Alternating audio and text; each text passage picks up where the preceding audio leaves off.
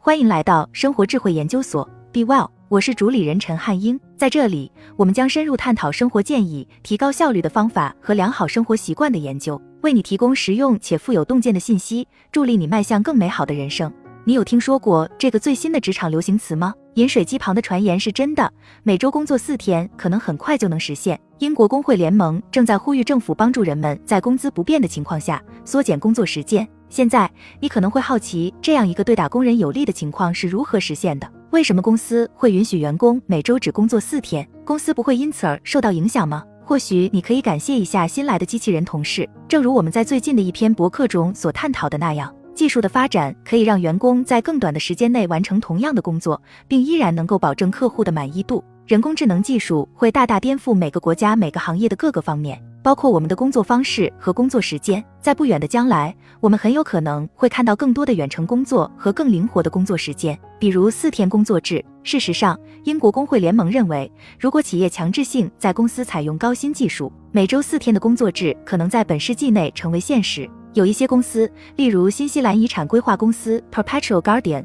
已经认识到了四天工作制的好处。四天工作制不仅能提高员工的工作满意度、对公司的忠诚度和团队精神，而且还能降低员工的压力。更奇妙的是，将员工的工作时间减少到每周四天，并不会降低员工的生产力以及公司的工作成果。接下来，我们将仔细阐述四天工作制的一些好处和坏处。什么是四天工作制？你可能知道，一些职场人的工作时间很紧张，在四天内全职工作的时间超过了三十五小时。但四天工作制并不是压缩工作时间，而是减少工作时间。员工在四天内需要工作约二十八小时，并有一个为期三天的周末。每周四天工作制看上去似乎是一个难以实现的想法，但自十九世纪末以来，我们已经逐渐减少了原本工作周内的工作时间。一八九零年，美国政府估算某制造业工厂的全职雇员每周平均工作一百小时。到二十世纪中期，制造业工厂的员工每周只工作四十小时。那么，将我们目前的工作时间减少到二十八小时，也并没有那么遥不可及。每周工作四天有什么好处？四天工作制是一个相对较新的概念。这一新观点的提出，主要是由于最近两年的技术进步。一些公司已经在实行四天工作制，并且最终证明这给公司和员工都带来了喜人的结果：生产力的提高。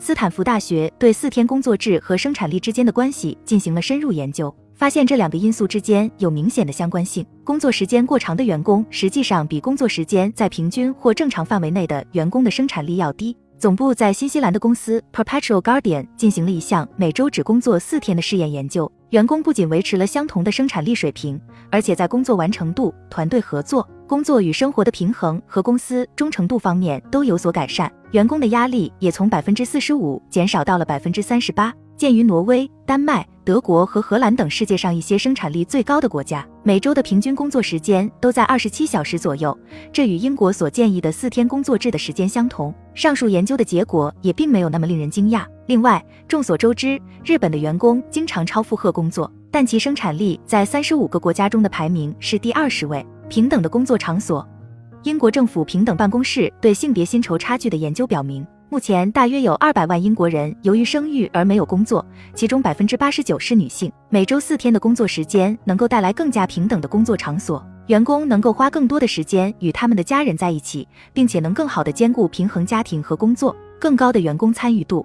每周四天的工作时间可以让员工工作得更快乐、更投入。员工感觉到工作压力或请病假的可能性会更低，因为他们有足够的时间来休息和恢复。因此，在员工回到工作岗位上时，他们已经做好准备来迎接新的挑战。从二零一五年到二零一七年，瑞典对缩短工作周进行了试验和研究。一家护理院的护士每天只工作六小时，工作周期为五天。实验结果基本上是积极的，护士们请病假的时间减少了。报告还发现，护士们的身体健康和心理健康状况更好了，对工作的参与度也更高。他们为所护理的病人新增了百分之八十五的康复活动，更少的碳足迹。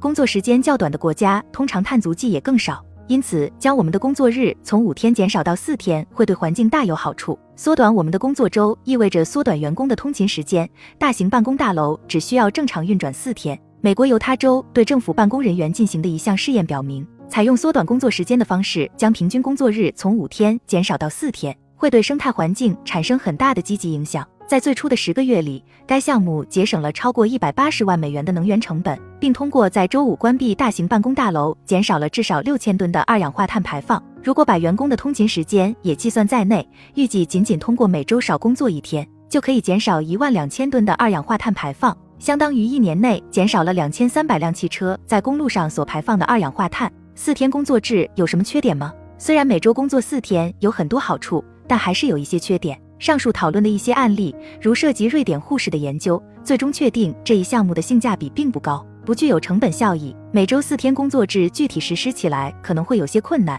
因为它需要得到公司的支持、高新技术和适宜的公司文化。不可避免的是，新的工作制度变化总会遇到一些挑战和弊端。客户的满意度。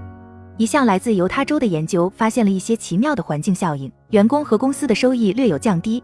这实际上是由于客户对他们的服务并不满意。客户抱怨说，他们无法获得有效的政府服务，因为办公室总是在星期五休息。不过，如果公司采用一些高科技手段，如聊天机器人和人工智能驱动的网站，就可以解决与客户满意度有关的问题，因为它可以让客户有另一种支持渠道，而不是依赖办公室的工作人员。错误的方法。